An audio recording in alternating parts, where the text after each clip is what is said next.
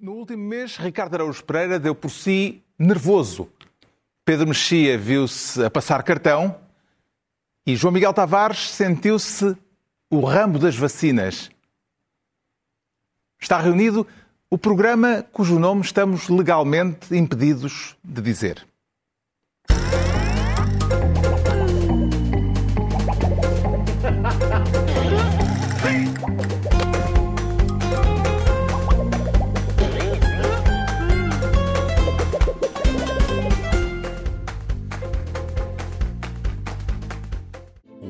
Programa cujo nome estamos legalmente impedidos de dizer tem o patrocínio da Lexus, uma marca automóvel extraordinária que não impede a utilização do seu nome neste podcast. Descubra mais em amazingstories.lexus.pt. Ora viva, sejam bem-vindos. Somos os quatro cromos do costume, que se reúnem semanalmente desde 2008 para tomar o pulso à atualidade. Cá estamos, neste programa cujo nome estamos legalmente impedidos de dizer. E será que podemos usar os nossos próprios nomes, Ricardo Araújo Pereira? Por enquanto acho que sim. Acho que a Global Média ainda não registrou os nossos nomes. Eu, pelo simples não, eh, eu receio que registrem o das, minhas filhas. Eu estou... Não será melhor irmos já ao site tratar disso? Talvez a Global Média pode, tenha esse receio que, que registre os nomes das minhas filhas. Eu, pelo simples não, para elas se habituarem, já lhes chamo a Globaldina 1 e a Globaldina 2. Fica... Acho que é, é, é bom para elas começarem a habituar. Eu Começamos coisa- a começar um programa novo. Sim. eh, não seria de apresentar o painel? Se- Exato, uma vez que é totalmente novo, não é? O nosso, eh, atenção, a única coisa, vamos lá ver, a única coisa que mudou de facto foi é o nome, não é? Isto é, como dizia o Shakespeare, what's in a name, não é? É Uma rosa não se chamasse rosa cheirava ao mesmo. E realmente este programa vai cheirar ao mesmo, vai cheirar exatamente ao mesmo. Que dá para quem gosta do programa e para quem não gosta. Para quem não gosta. Não está com uma certa sensação de déjà vu, Pedro Mexia? Não me perguntaste já isso? Não, é, é- é engraçado porque realmente foi o que eu pensei foi no Shakespeare também, porque é, é o quê? É exatamente a mesma coisa, mas com outro nome. Ou como diria o candidato da Iniciativa Liberal, a mesma? Não, isso já lá vamos. Isso já lá vamos. Eu- o que eu acho mais, mais sinceramente, o que, o que eu acho admirável nisto é a, a Global Média registou o nosso nome e agora pertence-lhe, não é? A questão é a seguinte: o programa cujo nome estamos legalmente impedidos de dizer É preciso começou em- ler. começou em 2008. Começou em 2008. A Global Média foi criada em 2014. Portanto, a Global Média é autora de um nome que já existia antes da Global Média. É como se eu dissesse, eu sou pai do meu avô. É possível, é possível. É Bem, legal, talvez é não seja má ideia explicar eh, brevemente porque é que este é o programa cujo nome estamos legalmente impedidos de dizer. Eh, consegue fazê-lo de uma forma lapidar? De uma forma lapidar? Sintética? Tipo conto fadas. Corria o distante ano de 2008, quando, num restaurante do Centro Comercial Amoreiras, num, num repasto inesquecível, quatro jovenzinhos decidiram criar um programa chamado Governo de Sombra. Hã? Já é, não, 2008. não, a verdade foi, foi essa, não é? O programa foi, de facto... Há aqueles casos em que uma administração, uma direção vem com uma grande ideia e está muito envolvida ah, na concepção dos projetos, mas de facto não, não, não, não é o não é o caso ah, deste programa, que foi, foi criado em 2008 e o nome ficou a pagar, nunca tem sido registado. E, e quando ele foi registado, como estava o Ricardo a dizer, na verdade foi só em 2017, portanto já quase 10 anos depois o programa Dezembro de existiu. 2017. Dezembro de 2017. Aliás, e quando... aliás, eu vou contar isso no meu próximo livro, O Labirinto da Saudade. que Vai ser em breve. E eu vou contar essa história. Registaste o título do Eduardo Lourenço. Não, é bem feito. pronto, e, pô- e- e, portanto tem essa graça que só uma década depois, não é? E quando o programa, aliás, já não era gravado nos estúdios da TSF, é que o nome foi registado e ninguém nos disse nada na altura. Agora, e eu aqui lamento, de qualquer forma, e queria lamentar em público, que o Pedro Mexia, tendo tantas assinaturas de revistas e de jornais, não tenha a assinatura do Boletim Diário da Propriedade Industrial. Por se ele lesse como devia, era a sua obrigação. Ele já leu o Diário da boletim- República, É bem, ler o Diário tá da bem, mas o. Diário da República aqui não serve de nada. Ele tinha lido o Boletim Diário da Propriedade Industrial e na altura tinha visto aquilo e nós podíamos oh, ter oposto, mas entretanto já Sendo passou o tempo. que há uma coisa muito interessante, que é, ah, há um nome que nós não podemos dizer, mas todos os outros portugueses podem dizer. Sim. Portanto, não se aplica a mais ninguém. É uma lei ad hominem. Achas que não podemos sequer dizer o nome? Não, não. É melhor não é arriscar. como é como é N-word. N-word, Não- é. não- não Eu tenho a impressão que o João Miguel já disse. Fez, fez dead naming há bocado. Fiz. Fizeste, sim, sim. Ah, bolas. Estou até mal. Bom, adiante então. Uh, neste programa, que é a prova de que a Silly Season nunca acaba, o programa cujo nome estamos legalmente impedidos de dizer, um programa onde vamos brincar aos governos e dar posse semanalmente a novos ministros. Onde é que isto já se viu, não é? Vamos brincar aos Mas um governos programa- onde, não esteja a fazer sol. Ai, também não se pode dizer governo. Não sei, pois, ah, não sei. Bem, mas um programa onde temos Brincar também no menu. tam- onde o sol não brilha. Que é onde a Global Média podia pôr o nome. Por acaso. Por acaso podia. Bem, mas este é um programa onde vamos também tratar, vamos ter no menu também temas sérios e que prestam um pouco à galhofa. Por exemplo, o Pedro Mexia quer ser ministro da tragédia deles, para falar do assunto que dominou as atenções no último mês, com a retirada americana que deixou os afegãos de novo entregues aos talibã. Em que medida é que isto é, só uma, é uma tragédia só deles, Pedro Mexia? Bom, eh, houve, houve muitas pessoas que me escreveram dizendo assim: então ainda acha que o Biden é uma pessoa decente? Porque muitas pessoas, entre as quais eu, nas eleições americanas, eh, me disseram que pelo menos o Biden era um candidato decente para oposição ao Trump. Eu quero aqui reiterar que continuo a preferir a minha torradeira ao Trump e, portanto, prefiro absolutamente qualquer ser animado ou inanimado ao Trump e, portanto, desse ponto de vista, não tenho nada a retirar a maneira como o Biden se portou nesta, nesta questão do Afeganistão foi absolutamente indecente, porque não se trata da decisão estratégica dos Estados Unidos ao fim de 20 anos achar que já não tem nada ali que fazer ali. Não se trata Decisão de- que estava, aliás, tomada antes estava, do Biden chegar à, à Casa Branca. com uma, com uma negociação direta com os talibãs que também não ajudou a que isto, se, a que isto não se processasse da forma como se processou.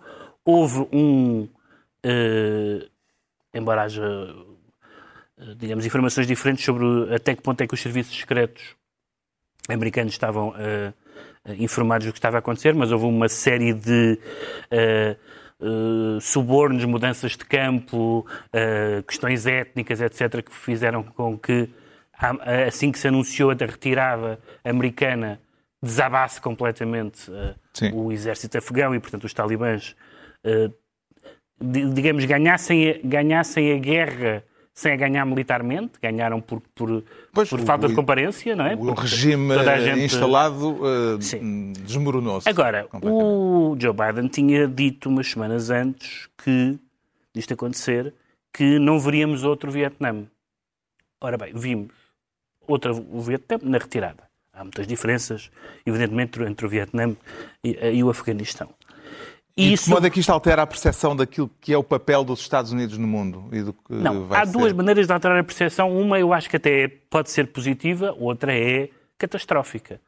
A que, é, a que pode ser positiva é no sentido de o que é que a América quer fazer no século XXI em termos de ser ou não ser polícia do mundo. Uh, li muitas coisas sobre as várias as várias eh, a paleta de possibilidades que vai desde o messianismo democrático ao isolacionismo. Enfim, isso é tudo uma, uma questão muito interessante. Se a América quer ser uma potência imperial ou não. Mas também há outra coisa, que é não deixar as pessoas no estado de desespero em que a América deixou, com pessoas a agarrarem-se a aviões, a caírem dos aviões, a entregarem os bebés por cima de vedações, completamente aterrorizadas. E, portanto, e que, que essa ideia tenha passado como sendo, bom, isso é o problema deles, isso é a tragédia deles, isso realmente é de uma indecência colossal. Digamos que os Eh, amigos da América que confiam na América como protetor não vão ficar muito tranquilos que são vários. Sim. Que são vários. Em situações muito diferentes do Afeganistão, naturalmente, mas desde a, desde a Coreia do Sul até Taiwan, enfim. Há, há imensas pessoas, há imensos povos e regiões do mundo que sabem que neste momento eh, o, o chapéu de chuva americano está furado e, e não vale nada. E, portanto, vão fazer aquela imagem terrível das pessoas que a, a chorar a ver um voo, um dos, um dos últimos voos, que ficaram em terra e agora sabe-se lá o que vai ser a vida deles. Portanto, isso foi de uma indecência uh, sem nome uh, e, e, eu tenho muita pena que isto tenha acontecido. O que é que mais o impressionou, Ricardo Araújo Pereira, neste colapso do regime afegão que, durou, que durante 20 anos sobreviveu com o apoio dos Estados Unidos e depois durou uma semana? Sim, três quando, dias, exato. Sim. Os americanos Sim.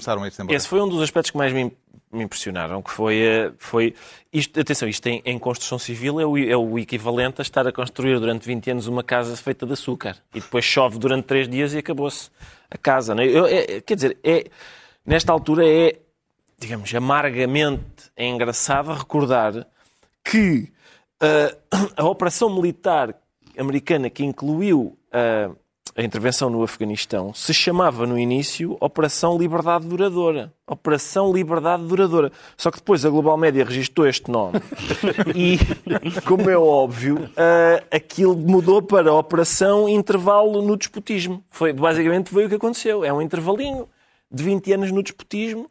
Uh, e agora volta tudo ao mesmo. Volta, e, e, atenção, o voltar ao mesmo. Mas espera aí, é... não estás a dar o benefício da dúvida aos talibãs?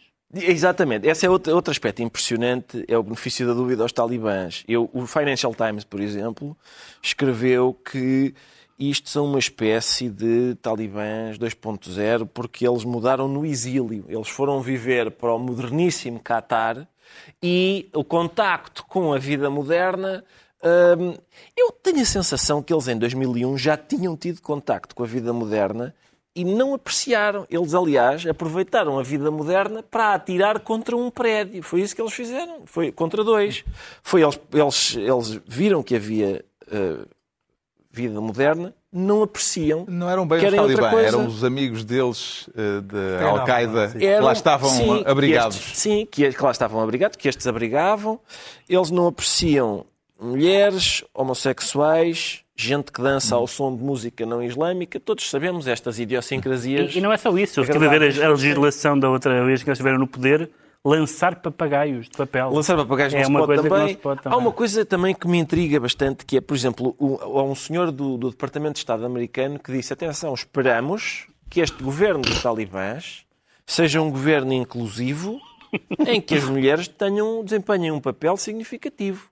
E eu também. Eu espero, espero mesmo. E eles tu... responderam magnificamente. Sim, Sim, dentro da Sharia. Dentro, exatamente. Eu uhum. espero mesmo, sinceramente, que, este, que, este, que o governo deste regime totalitário seja inclusivo. Que, que as meninas possam praticar tantas atrocidades como os meninos. Parece-lhe, João Miguel Tavares, que as críticas que se ouviram é, um pouco por todo o mundo em relação ao modo como as coisas se passaram vão fazer moça na reputação de Joe Biden a nível interno nos Estados Unidos, sendo a maioria dos americanos favorável uh, à retirada do Afeganistão? Quer dizer, não há maneira de ver aquilo que se passou como não sendo embaraçoso. Claro que foi embaraçoso.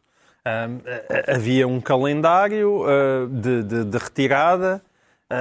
Joe Biden afirmou poucas semanas antes de tudo isto acontecer que as instituições afegãs eram sólidas e que estavam com capacidade para resistir aos talibãs e, e depois foi o que se viu. E, portanto, é inevitável que isso seja um embaraço para Joe Biden, não há grandes dúvidas disso. Agora, é verdade que aquilo que se passou dá razão à saída dos Estados Unidos da América. Porque quem, ao fim de 20 anos, não é capaz de criar mais do que um regime que demora três dias quando, quando o exército americano sai de lá, é evidente que aquilo que foram os conceitos de nation building, no qual eu próprio, eh, quando era jovem e inocente, eh, e ainda detínhamos o título deste programa, acreditávamos, isso eh, não se concretizou, não é? Quer dizer, eu também fui jovem, nós, nós na altura do Iraque ficámos todos entusiasmados com a queda da estátua e achávamos também que seria chorou? possível.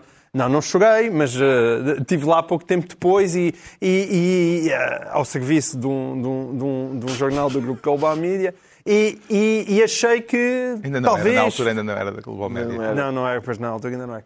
Uh, foi em 2003 e na altura achei, olha, talvez seja possível construir um país, mas não, não é possível construir um país. Foi possível na Segunda Guerra, após a Segunda Guerra Mundial, na Alemanha, no Japão, mas uh, no Médio Oriente, em África, é bastante mais difícil. Entregamos ao Pedro Mexia a pasta de Ministro da Tragédia deles e o João Miguel Tavares quer ser uh, por sua vez, Ministro da Corrida. Que corrida, exatamente, João Miguel Tavares? É da corrida às autárquicas. E, e será que ainda se anda no período de treinos livres ou já lhe parece que nesta altura a grelha de partida já está bem definida? Eu não sei se a grelha de partida está bem definida. Os, os, os dois primeiros jogos pareceram daqueles amigáveis de solteiros contra casados.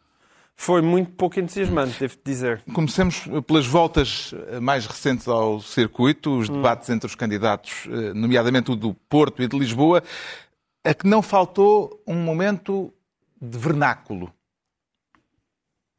Nós tivemos um ano e meio de merda, tivemos o pior ano da nossa vida.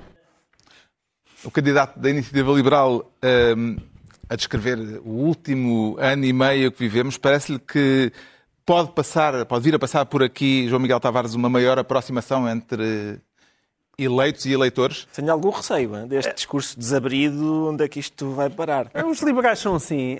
E, e, quer dizer, isto foi mesmo o ponto mais alto do debate, porque o ano foi de merda e o debate é capaz de, de ter, de certa maneira, combinado um bocadinho com o Partilha ano. Partilha substância com o ano. Eu, é, com eu, o ano. eu confesso que isto Mas foi... discutiram-se coisas uh, importantes. Sim, sim, a habitação. Habitação, a habitação, habitação. transportes, e, é- e é sempre a mobilidade. habitação e os transportes. É e é sempre a, a maneira de como é que nós conseguimos subsidiar a habitação para eh, os, os- os- os habitantes poderem aceder à habitação com muito subsídio e é isto. Viu um E vencedor aliás, eu acho claro. que neste país já não se discute mais nada senão a maneira do Estado ajudar a nossa pobreza.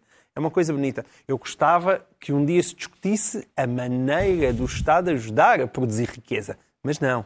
Viu algum vencedor claro ou algum derrotado claro eh, neste, nestes dois debates? Bom, eu devo dizer que o, o- o senhor do Chega eh, foi uma decepção. Eh, Está a falar de Lisboa. Estou- sim, estou a falar do de Lisboa. O, o Nuno Graciano é muito engraçado. É uma pessoa da televisão e aparentemente estava ali na televisão. Mas ele estava totalmente como um peixe fora d'água. É engraçado. Portanto, não confundir a apresentação de programas da manhã com debates políticos. Aliás, houve um momento especialmente caricato em que ele levou uma cábula e pediu autorização a Clara de Souza para ler a sua cábula. Como se ele tivesse sido uma daqueles estagiários a entrar pela primeira vez num, num programa. Deixe-me fazer aqui um parênteses para colocar a mesma questão ao Ricardo Araújo Pereira e ao Pedro Mexia. O, o, eh, o que é que resultou dos debates eh, da Praça de- do Município e da Avenida dos Aliados, Pedro Mexia, em termos de vencedores e vencidos, pelo menos? Ah, Quer dizer, infelizmente ou felizmente, eh, dependendo dos seus lugares de cada um, os, os vencedores estão anunciados, tanto em Lisboa como no Porto. Não há, não há grande margem para, para surpresas, pelo, não só pelo que sabemos das sondagens, mas pelo que percebemos da- da- das movimentações políticas. Eh, a mim, o que. O, e de- não deixa de ser interessante que os, o- neste momento a, a corrida eleitoral mais eh, entusiasmante do país é a Almada, não é? Parece que ser o único em que, em que toda a gente está. E a Figueira, num certo sentido, embora eu passe férias na Figueira, acho que vai ser favas contadas. Mas. Favas eh, contadas para- Para Santana Lopes. Ah, hum, pelo menos pelas pessoas que me abordaram, que eram todas santanistas. Hum, e. Em relação, deixa-me só dizer que em relação à, à- à iniciativa liberal, que é um partido acusado de elitismo, acho que todos os portugueses, portanto, o sentir do povo esteve ali naquela frase. Eu tive a pensar submeter aquela frase ao polígrafo ah, e realmente bate certo. é? Não há melhor maneira e, portanto, gostei, gostei disso. Mas, de facto, ah, os debates serem chatos, e foram, Lisboa e Porto, não significa que os assuntos não sejam importantes. A habitação é um assunto muito importante. No caso de Lisboa, ah, percebeu-se que se picou o ponto da questão dos dados pessoais, mas é realmente um assunto que interessa a políticos e jornalistas e a mais ninguém. É um assunto realmente sério, mas que não tem a menor efeito eleitoral, não vai ter o menor efeito eleitoral em Lisboa. De que modo é que, para além dos debates televisivos, a campanha de rua pode influenciar eh, de forma significativa os, os resultados eleitorais, Ricardo Araújo Pereira? Não sei se é decisivo, mas talvez a campanha de rua seja mais. e- Quer dizer, sim, estes debates são eficazes. A campanha de rua pode ser mais eficaz porque inclui os cartazes e eles nos cartazes estão calados. E, e isso hum, eu acho que apela mais ao.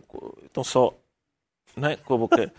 Ah, não sai nada. E há O- cartazes de gabarito. Há não cartazes não estamos a gabarito. falar dos cartazes divertidos, estamos a falar dos cartazes Não, eu também. Eu gostava de falar disso porque o, lá está, o Pacheco Pereira voltou à magna questão na sábado de saber se é ou não moral rir de certos cartazes. Ou até rir. ou até rirem, rir de todo, se é moral rir. Mas eh, a questão é a seguinte: os cartazes eh, realmente está, por exemplo, o, Pacheco Pereira levanta a seguinte questão: é essa malta que goza com os cartazes, agora esses candidatos põem cartazes de propósito para serem gozados, que é para se promoverem.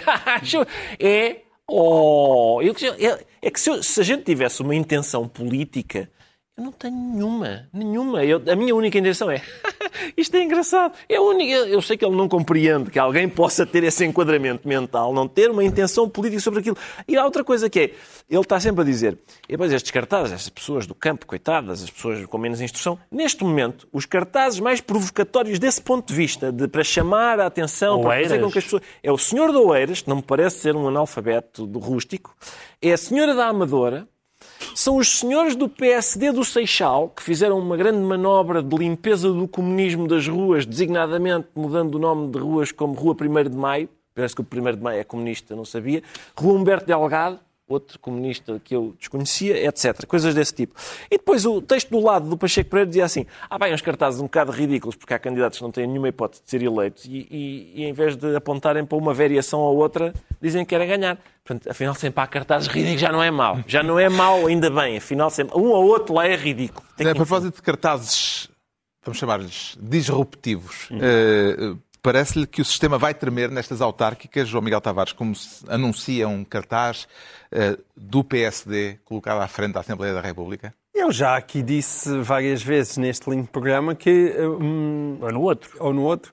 ah, que Nunca havia, Não era sim, neste. Não era neste, não era neste. Não era neste, de facto. Peço desculpa, não era neste. Era no outro que o, o sistema já, já tremeu. O sistema tremeu profundamente nas últimas eleições legislativas em 2019 e não volta a ser igual. Aliás, embora os, os debates tenham sido extremamente aborrecidos, eles mostraram uma coisa que é existe uma pulverização de, de- de partidos e de candidatos. E os candidatos dos pequenos partidos não são necessariamente piores do que os dos grandes partidos. Ahm, tirando o exemplo que eu aqui citei, mas o- o- no debate de Lisboa foi aquele que eu vi com mais atenção. O candidato da Iniciativa Liberal teve muito bem, a candidata do PAN teve muito bem, a candidata do Bloco de Esquerda teve, teve bastante bem também. Porquê? Nota-se é que ainda são, é gente que ainda acredita naquilo que diz. E essa é, é muitas vezes a vantagem dos pequenos partidos. Uh, Tem ali uma estamina e um entusiasmo, e isso nota-se, acho que isso passa, e é um tema análise. As autárquicas não são até as melhores eleições para, para se notar isso, não é? Ninguém está à espera que, sei lá, que uma iniciativa liberal vá ganhar câmaras, mas pode de facto ganhar variações, e aquele caminho que foi trilhado em 2019 já não volta para trás. Há uma pulverização do sistema uh, português, político português, e portanto, sim, o sistema já tremeu. Portanto, está com Susana Garcia. Estou com Susana Garcia. Mas para as pessoas. Tá, a sério. Estás, co- estás para- com Susana Eu não tenho nada contra a Susana Garcia. Para as Ela até pessoas. cheia de entusiasmo e é até bastante articulada. Não, eu não. Para as pessoas acreditar. Sabes quem é que também Tu tinha muito preconceitos com todas entusiasmo? as pessoas que estão na televisão. É só porque não são qualidades em si. Uma pessoa- eu, eu já, Não, vi, vai, tá eu já vi vários tribunos, alguns a preto e branco, a falar, e eu digo, este tipo tem bastante entusiasmo e, e não é uma coisa Não, mas boa. repara, não é necessariamente Pode bom. ser uma Sim, qualidade. pode ser. Eu acho que Susana, Pode ser. Eu acho que Susana Garcia tem muitas qualidades para uma candidata do Chega. Exato. É uma excelente candidata do Chega, mas porquê é que é candidata do PSD? Não sei, deixa lá ver Em o que que é que medida, em que Tá medida bem, mas ouve lá, é tu- que aquela linguagem e aqueles temas são os temas do PSD? Mas eu, eu tenho algumas dúvidas. Pelas algumas entrevistas que eu vi dela, eu- eu- eu também. Muitas vezes as pessoas confundem estilo com conteúdo. Que é, não é? E, e as duas coisas nem sempre são iguais. Atenção, já agora só os- sobre os Ah, cartazes da Isto tudo Susana para dizer que eu acho que Garcia. ele tem um bocadinho mais conteúdo que o que parece. Os cartazes da Susana Garcia são à porta do Parlamento, o sistema vai tremer. À porta do PAN, os, fasci- os- ecofascistas vão não sei o quê. Tremer também. Tremer, é também tremer? Toda a gente vai tremer. Acho que é Toda a gente vai tremer. tremer. À porta da Amadora, os criminosos vão tremer. Portanto, eh, o seu eleitorado, o seu eleitorado, não é? A malta da Amadora, a ideia que ela faz deles é bandidos, mas vocês vão ver. Como é que vê, Pode Pedro ser, pode Mexia, ser, pode as ser contas de Rui Rio à limitação de mandatos para concluir, como concluiu eh, o líder do PSD, que em 2025 é que o PSD pode vir a conquistar muitas câmaras? Numa palavra, visão, ambição e entusiasmo. Ah, é assim. Portanto, vamos para umas Uma autárquicas. vez houve um, houve um tipo que roubou o telemóvel ao meu filho. Parece não ter nada a Espera que eu ver. quero ouvir esta história. Vamos lá. Sim, Captei a olha lá. vossa atenção. Sim, sim. Ele disse, E olha, deixa-me Tenho só três dizer uma palavras coisa. para ti. Telemóvel. Muito bem. Olha, Pronto, olha, parecia. Sim. repara, isto não acontecia Isto no não antigo acontecia programa. no programa. Não, não, Nunca não. vi isto Uma- acontecer. No antigo programa Histórias é um do upgrade. filho, histórias do filho de Carlos Vaz Marques não aconteciam. Não acontecia. Olha, estou a gostar mais deste programa. Este programa está muito É melhor que o muito- outro. é muito Está melhor. muito melhor. O PSD teve um resultado desgraçado há quatro anos. Agora anuncia-se que o resultado será pouco melhor. E, portanto, Rui Rio diz aquilo que todos os líderes com ambição dizem que é. Mas daqui a quatro anos é que vai ser. Porquê? Porque os deputados, os candidatos do PS já não podem candidatar-se outra vez. É uma desgraça. É É, bom, é é uma bom. desgraça pegada. É Quando o Cristiano é. Ronaldo tiver 50 anos, eu quero ver o que é que ele joga. É isso, é basicamente o mesmo princípio. A que conselhos é que vai dar mais atenção na noite eleitoral, Ricardo Araújo Pereira? Oh, Carlos, isto está tudo um bocado. Eu vou, acho que vou dar a um só. Na verdade, na verdade, vou dar a dois, a dois conselhos. Vou dar muita atenção na noite eleitoral, vou dar muita atenção ao Conselho da Almada e ao Conselho Nacional do PSD. A sério, eu acho que vai ser. Vai ser porque o Conselho Nacional do. PSD é o, que, é o órgão responsável por determinar a estratégia política do partido. E eu acho que nessa noite vai ser um dos conselhos a- aos quais hum, a gente deve prestar atenção porque vai. é- são capazes de se passar coisas lá. Se calhar vai tremer. É capaz de tremer. capaz O de- João Miguel Tavares fica então ministro da Corrida e é a vez do Ricardo Araújo Pereira se tornar ministro da Matemática. Que contas de cabeça é que andam no ar para além da aritmética da campanha eleitoral? Oh, Carlos, nós no, no âmbito da preparação do programa cujos nomes estamos legalmente impedidos de dizer, hum, foram divididos temas. Ah, eu, como sempre, deixei para a última e fiquei com este do orçamento. Como sempre? Não- Como sim, eu Como costumo assim? deixar para a última. Se é a primeira vez. Vocês adiantam-se, sim, é verdade, neste programa, mas eu, enfim, são tradições que não. e morredoiras. E eu eh, realmente fiquei com este tema do orçamento sobre o qual não tenho nada para dizer. O que acontece é o seguinte: vai haver, vai, para já vai haver, vai-se preparar um orçamento. Ainda vê algum suspense na Algum. novela e no forma como- na forma como Eu a acho- novela orçamental vai terminar? Porquê é que eu acho que vai haver mais suspense? Porque há motivos para o crime, não é? Quando, quando- quando- há motivos, aumenta. Não é crime, vamos dizer, não é crime, mas o que acontece é o seguinte: é que pela primeira vez em muito tempo vai haver de facto algum dinheiro para distribuir no orçamento, não são migalhas. E portanto, agora se calhar é que nós vamos ver quem foram os meninos que se portaram muito bem nestes últimos anos, ah, quem foram os que se portaram mal. E vamos ver se, os- se as reivindicações dos meninos que se portaram bem vão ser mais facilmente atendidas do que as dos meninos que se portaram mal. Ah, e e é- isso pode ser, pode ser decisivo para saber como, como é que, na, na altura de destinar verbas no orçamento, as verbas da bazuca, por exemplo, se há reivindicações dos meninos que se portaram bem que vão ser atendidas e dos meninos que se portaram mal que não vão ser tão atendidas quanto isso. Nesta questão do orçamento, Pedro Mexia, quem é que tem nas mãos a batata mais quente? O Governo, o Bloco de Esquerda ou o PCP?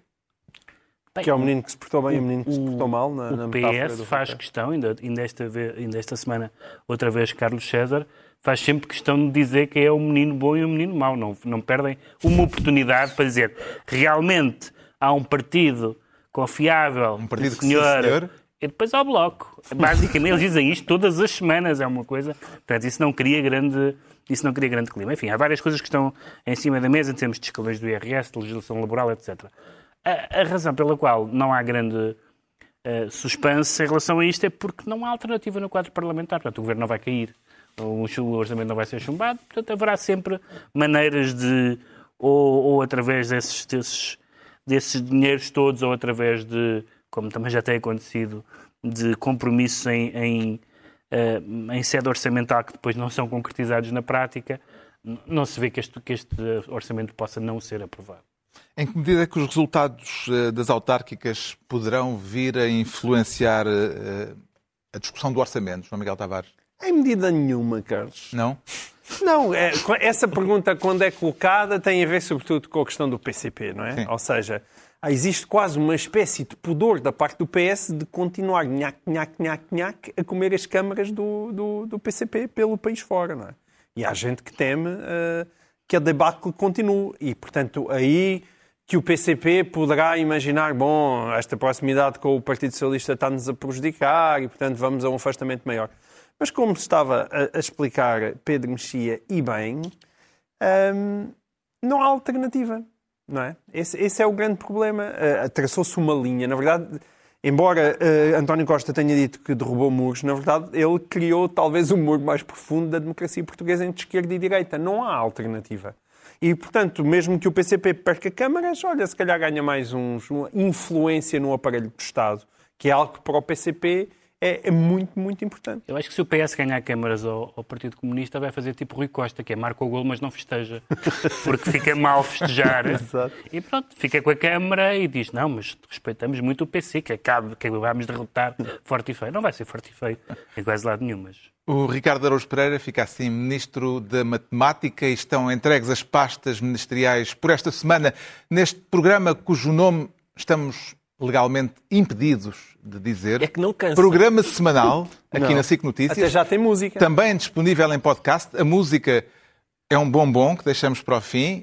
Uma partilha de um nosso espectador. A gentileza de desconhecidos, de gente que não nos conhece lá nenhum. Que compôs Foram um jingle sem nada, sem, uh, sem, para sem contrapartida. Fazem um jingle de um programa que programa, nunca viram. Nunca, nunca viram. Nunca viram. Nunca, e nunca. que uh, vamos partilhar no Sim. fim. O nosso gente da Escola Superior de Música, não é? Exatamente. O nosso espectador Rui Figueira, que tem, aliás, uma conta de Twitter engraçada chamada Tweets Cantados. Uh, dedica-se a musicar tweets uh, que... Ah, está uma atividade... Tu trocaste umas mensagens com ele, não é? Troquei umas mensagens para pedir autorização para passarmos esse tweet que e, ele musicou. E essa história dos tweets cantados, já lhe disseste para ele registrar ou não? Sim, pois, por isso. acaso é boa ideia. Olha. Rui Figueira, cuidado com isso. Registra-me isso, pá. Bem, então uh, o programa vai estar na SIC Notícias semanalmente e em podcast, que pode ser procurado e subscrito em qualquer plataforma de podcast, exatamente com estas oito palavras. Programa cujo nome estamos legalmente impedidos de dizer. Está lá tudo o que dizemos aqui.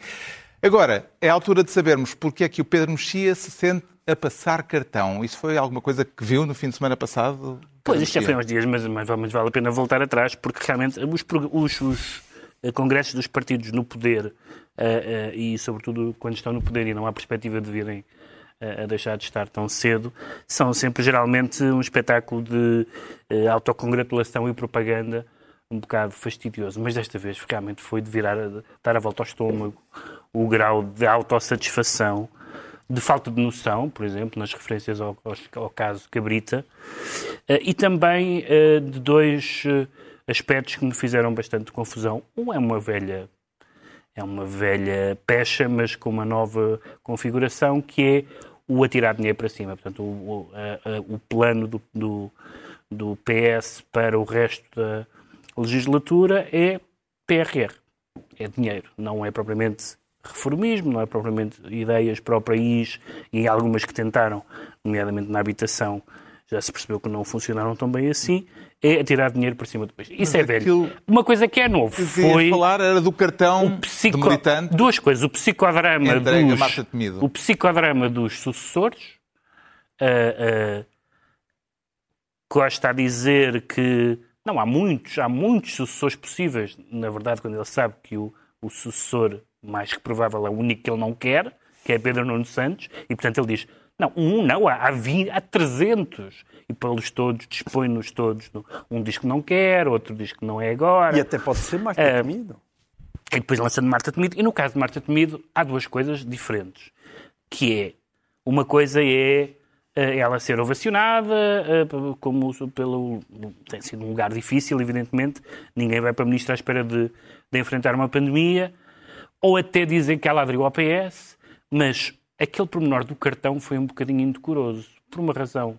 Eh, porque toda a gente sabe, as pessoas na função pública, seja com o governo PS ou com o governo PSD, seja na, no continente ou nas ilhas, onde isto também é muito na importante. Na Carris de Lisboa. A, a ter ou não ter um cartão é a porta de sucesso e de insucesso de muita gente em Portugal na função pública. E, portanto, não é simplesmente dizer ela agora filiou-se, Marta Temido agora filiou-se, bem-vinda. É aquele ato, não é preciso ler a, as mitologias do Roland Barthes, não é? Aquele ato de entregar o cartão, como quem diz, tens aqui uma chave que abre todas as portas, sabendo que nós, sabendo como nós sabemos que isso é um facto na administração pública em Portugal, mais uma vez, à direita e à esquerda, foi um momento simbolicamente indecoroso. É E normal logo a seguir, António Costa eh, lançou-a também a ela para o grupo dos eh, sucessores, eh, possíveis sucessores designados. Entendeu a frase de forma literal ou como uma ironia de circunstância por parte de, Não, do eu, eu do acho que ele está. do PS, eu do acho que o, o, o António Costa está para o Pedro Nuno Santos como eu para o Trump. Também prefere a torradeira. Ele, ele, ele, ele quer qualquer pessoa menos. Só que o Pedro Nuno Santos fez. Para já é o que tem mais garra deles todos. E depois fez aquilo que é preciso fazer para ganhar o partido. Que é andar nas bases, nas distritais, é ter, uma, é ter um apoio local brutal. Portanto, até se pode dar ao luxo de fazer aquelas coisas de chegar mais tarde, e de vir de t-shirt, e de não falar porque eh, as coisas encaminham-se para, o- para o lado dele. Se isso é melhor ou pior para o PS, aparentemente António Costa pensa que é pior para o PS. Não sei. O que é que lhe pareceu, João Miguel Tavares, aquele mostruário em palco de candidatos designados, Pedro Nuno Santos, eh, Fernando Medina, Ana Catarina Mendes e Mariana Vieira da Silva? Terá sido uma forma de promoção política ou um embaraço para eles? Olha, Carlos, como era agosto, a mim pareceram-me aqueles chefes de equipa dos Jogos Sem Fronteiras. Ou seja, estava lá a França, Portugal, Espanha, a Itália, São Marino. Isto estava o Euládio Clímaco? Era isso. E o António Costa podia ser perfeitamente o Eládio Clímaco. E eu estava à espera de haver atividades giras. Ah, Pedro Nuno Santos a tentar subir a, um- a um- a uma asa de um avião cheia de sebo. Ah, Marta Temida a tentar fugir de bolinhas com forma de Covid. Infelizmente nada disso passou. E então eu não consegui perceber ah, o porquê daquela encenação. Ainda agora estou a tentar perceber, aliás, o próprio Presidente da República parece que no Expresso desta semana também resolveu resolver opinar indiretamente sobre a sucessão, dizendo que António Costa Está ah, convencido que António Costa em 2023 eh, se vai embora. e eu, eu não consigo perceber porque é que se está a discutir aquilo. Para já, eu estou menos convencido disso do que o Presidente da República, Ah, mas o que, é que, o que é que- o que é que interessa neste momento para Portugal quem vai suceder a António Costa? Nós, de vez de estarmos a a dizer o que é que vai suceder realmente ao país, quais são as propostas, o que é que este governo ainda quer fazer sobre a pátria, além de distribuir a bazuca, não. Andamos entretidos a saber quem é que é o próximo chefe. O que, se calhar, o país está certo, porque cada vez mais nada interessa a não ser o chefe. Ricardo Araújo Pereira, o que é que o fez ficar agarrado ao ecrã da televisão para não perder pitada do Congresso do Partido Socialista? Na Congresso verdade- de Portimão. Na verdade, eu não estava a ver na televisão, estava a ver na rádio no primeiro dia e, e o que me fez ficar agarrado foi, de repente, uma questão, digamos, magna, que foi, logo ao princípio, foi. E Pedro Nuno Santos não está ainda. Pedro Nuno Santos chegou agora atrasado. Pedro Nuno Santos chegou atrasado. Chegou atrasado Pedro Nuno Santos. E o que, qual é o significado? Porque lá está, quando uma pessoa tem um atraso, está prenhe. Neste caso estava de significado. Era um atraso que tinha de facto um significado. Não houve bastante Ele especulações. não falou, Não mas falou, mas, mas chegou. Mas ouviu-se muito. Mas, mas, mas não. Podia não ter ido, mas foi. Mas não foi a hora, chegou atrasado. Tudo isso tem vários significados que eu não tenho capacidade hermenêutica para Olha, ah, alcançar. Mas devias ter, porque tu estás sempre a produzir desses significados. Pois sei bem, bem sei. Mas, mas É um é- significado que tu produzes bem. quando, sim, quando eu quando, quando mesmo. percebi que o atraso de Pedro Nuno Santos era uma das questões mais eh, importantes do Congresso, eh, desligou. pensei, em princípio não estou a perder nada. E foi a sua vida. Está esclarecido porque é que o Pedro Mexia se declara a passar cartão. Quanto ao João Miguel Tavares, diz sentir-se o rambo das vacinas e já tem farda apropriada para o efeito. Exato, falta, falta devia ter trazido uma daquelas fitinhas para a testa, não é? Em não, Portugal, por acaso ficou em casa. 85% da população já tem a primeira dose da vacina. Prevê-se que dentro de três semanas 85% de- dos portugueses tenham a vacinação completa. Que comentário é que lhe merece o facto de sermos um dos países mais vacinados do mundo, João Miguel Tavares? Eu isso acho ótimo. Acho que o país ficou claramente a ganhar, ninguém tem dúvidas disso, quando Francisco Ramos foi substituído pelo vice-almirante. E, e, alguma Mas coisa? subentende aí um porém, e queria ir já ao porém. Ah, quer dizer que eu ia diretamente Sim, sim. Ao, ao porém? Não, eh, mas primeiro, antes só do porém, deixa-me só mesmo elogiar eh, o, o vice-almirante Gouveia Mel, porque é importante, é um lado especialista em logística, ainda bem que fogam buscar pessoas do Exército, têm os meios e a sabedoria e está tudo a correr maravilhosamente. Agora, porquê o ramo das vacinas? É porque a certa altura dá a ideia que Se de repente o vice-almirante vir um bíceps no meio da rua, epá, ele fica maluco e tem que espetar lá com uma agulha. Ou seja, é, é, é, é perguntar a toda a gente já foi inoculada, incluindo as crianças de 15 e 12 anos, ainda antes da DGS ter dito que sim, podem ser vacinadas. E isso aconteceu neste mês de agosto. Eu queria chamar a atenção para isso, que é, a meu ver, tão estúpido é ser anti-vacinas como viver numa espécie de deslumbre da sobrevacinação. O Presidente da República e o Vice-Almirante, ainda antes da DGS ter dito que se podia estar a, a, a, vacinar as crianças de 12 a 15 anos, estavam a dizer que as crianças de 12 a 15 anos tinham que ser vacinadas. Ora, convém explicar que isso está muito longe de ser óbvio e que isto não é um tudo ou nada. Existe. As crianças de 12 a 15 anos, a vacinação delas é de facto uma questão que é discutível, que deve ser debatida e que em muitos países ainda nem sequer avançaram com ela e não avançaram por boas razões, porque há casos de, de doenças de coração que apareceram entre rapazes com, com as vacinas do mRNA. São casos muito específicos, mas eles existem. E estes casos têm que ser vistos com ponderação, sobretudo porque a, a, a Covid não afeta praticamente os miúdos daquela idade e mesmo quando afeta, eh, ele, aquilo é facilmente debelado e, mais uma camada de complexidade, as pessoas, mesmo vacinadas, continuam a infectar-se e a poderem infectar. E, portanto, estas coisas não são óbvias. E, e de onde eu gostaria que o vice-almirante separasse a sua espetacular capacidade logística de vacinar, vacinar, vacinar, de dar palpites sobre quem é que deve ser vacinado e com que idade é que deve ser vacinada. E, e há aqui sempre, na DGS, uma mistura entre ciência e pressão política que tem sido uma constante ao longo desta pandemia e que, a meu ver, não faz bem a ninguém. Pedro Mexia, como é que entende as especulações em torno do capital político que o coordenador da Task Force da vacinação terá conseguido arrecadar com este sucesso da operação que comandou?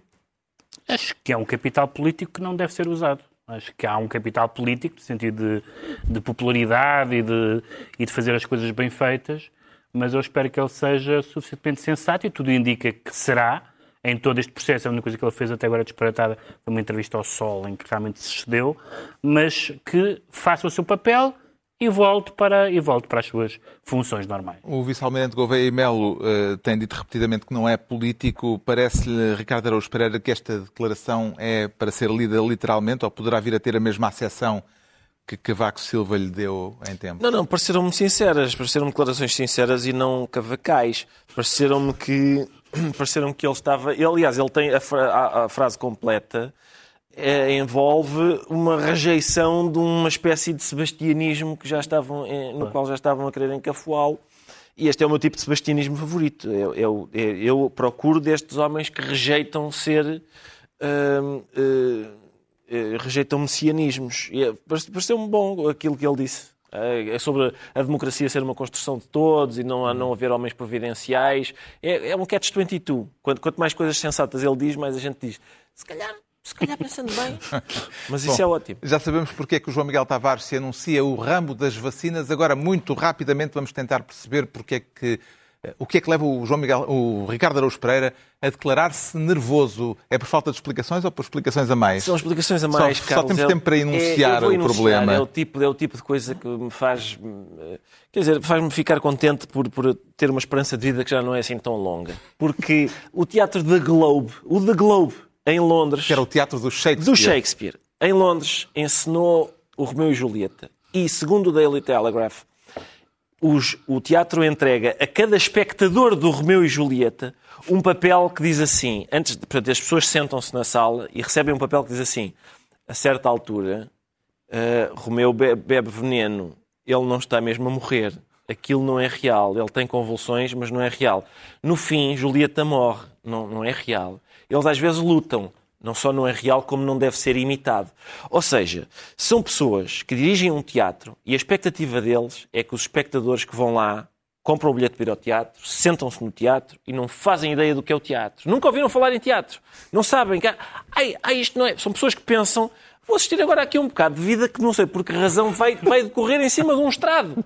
Para meu deleite, que maravilha! E, portanto, é- a questão é, eles dizem, é, estamos preocupados com a saúde mental destas pessoas. É, Estas pessoas que acreditam que aquilo que estão a ver no teatro é verdadeiro, Já estão com a saúde mental. não, não, é pá, atenção. É, E, e mais, há outra coisa que é uma pessoa que precisa que lhe digam: olha, que o Romeu, quando beber o veneno, não está mesmo a morrer. É psicopata, não é, não é? Atenção, é psicopata porque naquele ponto da peça o espectador já sabe Claro. que a Julieta não está morta. Ele, se ele acredita que aquilo é a vida real, pode-se levantar e dizer assim: Oh Romeu, não bebas isso, pá! Olha, o Frei Lourenço mandou-te um emissário que não houve aqui uma confusão, ela não está mesmo morta. Eles- estes 300 palermas que estão aqui a ver isto comigo não te avisavam. se não Atenção, fosse eu, eu havia vi, aqui uma, uma, eu, vi, eu vi em Londres uma exposição sobre Troia, no Museu Britânico, e que tinha o seguinte aviso. Atenção, contém imagens de guerra. Uma exposição sobre Troia. Não vá aquela famosa Claro. estância balnear. Sim, sim. Bem, e isto não é é tudo um grande spoiler. É que às tantas estão a, a contar o fim do, do- da verdade. tragédia, não é? Sim, é, ainda por cima, como é fresquinha, ainda ninguém conhece a história, não é? Bem, vamos terminar com livros. Eh, a partir de agora vai ser sempre assim. Tra- trazemos livros no final. Ah, uma novidade. Eh, e eu trago um livro que é, em certo sentido, um livro sobre livros. eh, e também um livro de viagens. Chama-se Viagem ao País do Futuro. A autora é a jornalista Isabel Lucas e o subtítulo explica um pouco melhor do que se trata. O Brasil pelos livros. Ou seja, Isabel Lucas pegou em 12 grandes obras da literatura brasileira, meteu esses livros na mala e foi viajar com eles pelas regiões de que eles falam, desde o interior da Bahia, onde aconteceu a Guerra de Canudos que inspirou o romance Os Sertões, de Euclides da Cunha, às margens do Rio São Francisco, também no Nordeste brasileiro, palco do, de Grande Sertão Veredas de João Guimarães Rosas, eh, João Guimarães Rosa, e há muitos outros livros referidos, são, todo, são 12 ao todo. No fundo, trata-se de conjugar leituras e reportagem numa viagem fascinante, muito bem escrita, cujo prazer não depende de se ter lido ou não o livro em causa. Aliás, como já aconteceu anteriormente num projeto idêntico que Isabel Lucas dedicou à literatura norte-americana em Viagem ao Sonho Americano. Desta vez a viagem é ao Brasil, o país que o escritor eh, Somerset Maugham batizou como o país do futuro. Quanto ao Pedro Mexia, quer evocar uma grande escritora eh, desaparecida esta semana, pouco conhecida já, Sim. mas importante. Eu vi, antes de vir para aqui, vi que não havia nenhum livro, nenhum livro dela disponível neste momento, embora até tenha havido algumas reedições. Era a Isabel da Nóbrega, que foi eh, jornalista, cronista eh, e ficcionista. E este livro é talvez o livro dela mais conhecido, que se chama Viver com os Outros, que é um romance bastante inovador, enfim, eh, dentro de experiências que se faziam na época, tem a ver com um um romance construído em, em diálogos e em monólogos interiores, em que uma, uma, uma conversa com um grupo de amigos eh, em tudo o que se diz e o que não se diz é muito revelador do que se passa naquela classe social e naquela sociedade naquele tempo. E é uma figura que ficou sempre marcada por estar associada a homens e a escritores muito conhecidas, a Isabel da Nóbrega, mas que merece ser reeditada e reconhecida pela sua obra. E espero que o Viver, dos, eh, o Viver com os Outros e outros livros dela possam agora ser Não sei se o reeditados. livro está agora disponível, mas É, esperemos que neste seja momento não- não- reeditado que em breve. Já agora uma errata, porque eu eh, disse que o o país do futuro, o Brasil, o país do futuro, era uma frase de Somerset Maugham e é de Stefan Zweig. Zweig. Eh, o eh, João Miguel Tavares traz Sangue e Ferro. Sim, isto é, é um livro de uma autora académica ah, que nasceu na Alemanha, vive ah, em Inglaterra, chamada Katia Euer. Este é, é o seu primeiro livro e é um pequeno livro magnífico sobre o segundo Reich. Todos nós conhecemos muito bem qual é o terceiro. O segundo é, é menos conhecido e, portanto, é, isto é a fundação do Império Alemão por Otto Bismarck eh, na segunda metade do século XIX e, depois acompanhando aquilo que foi a tragédia alemã da Primeira Guerra Mundial. E, é um livro muito importante não só para perceber aquilo que é a Alemanha, mas também para perceber aquilo que foi o nazismo e a Segunda Guerra Mundial.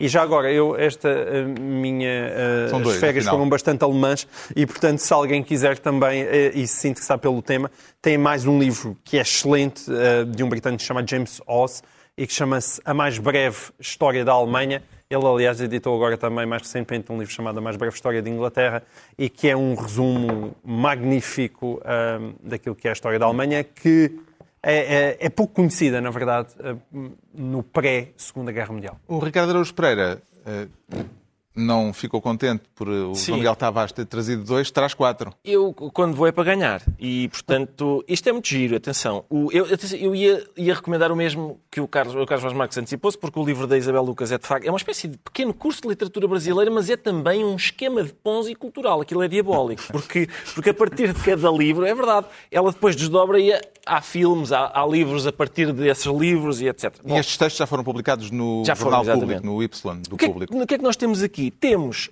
ah, obras de Michel Pastoureau, isto é muito giro, são, ah, este chama-se vermelho, negro, ah, azul e verde. Não vamos ter São, tempo para são histórias, são, isto são histórias, ah, digamos, sociais e culturais das cores. Ou seja, a maneira como o estatuto delas vai mudando ao longo do tempo, a evolução do seu significado, simbol, do, aquilo que simbolizam, às vezes vão significando várias coisas contraditórias. São traduzidos por José Alfaro, que foi meu professor, fica a nota para os nossos leitores, exceto o azul, que é José Alfaro, e Anabela Carvalho Caldeira.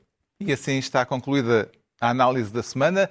Voltamos dois oito dias na SIC Notícias e em podcast com Pedro Mexia, João Miguel Tavares e Ricardo Araújo Pereira para mais um programa cujo nome estamos legalmente impedidos de dizer. O programa cujo nome estamos legalmente impedidos de dizer. O programa cujo nome estamos legalmente impedidos de dizer. O programa cujo nome estamos legalmente impedidos de dizer. Programa cujo nome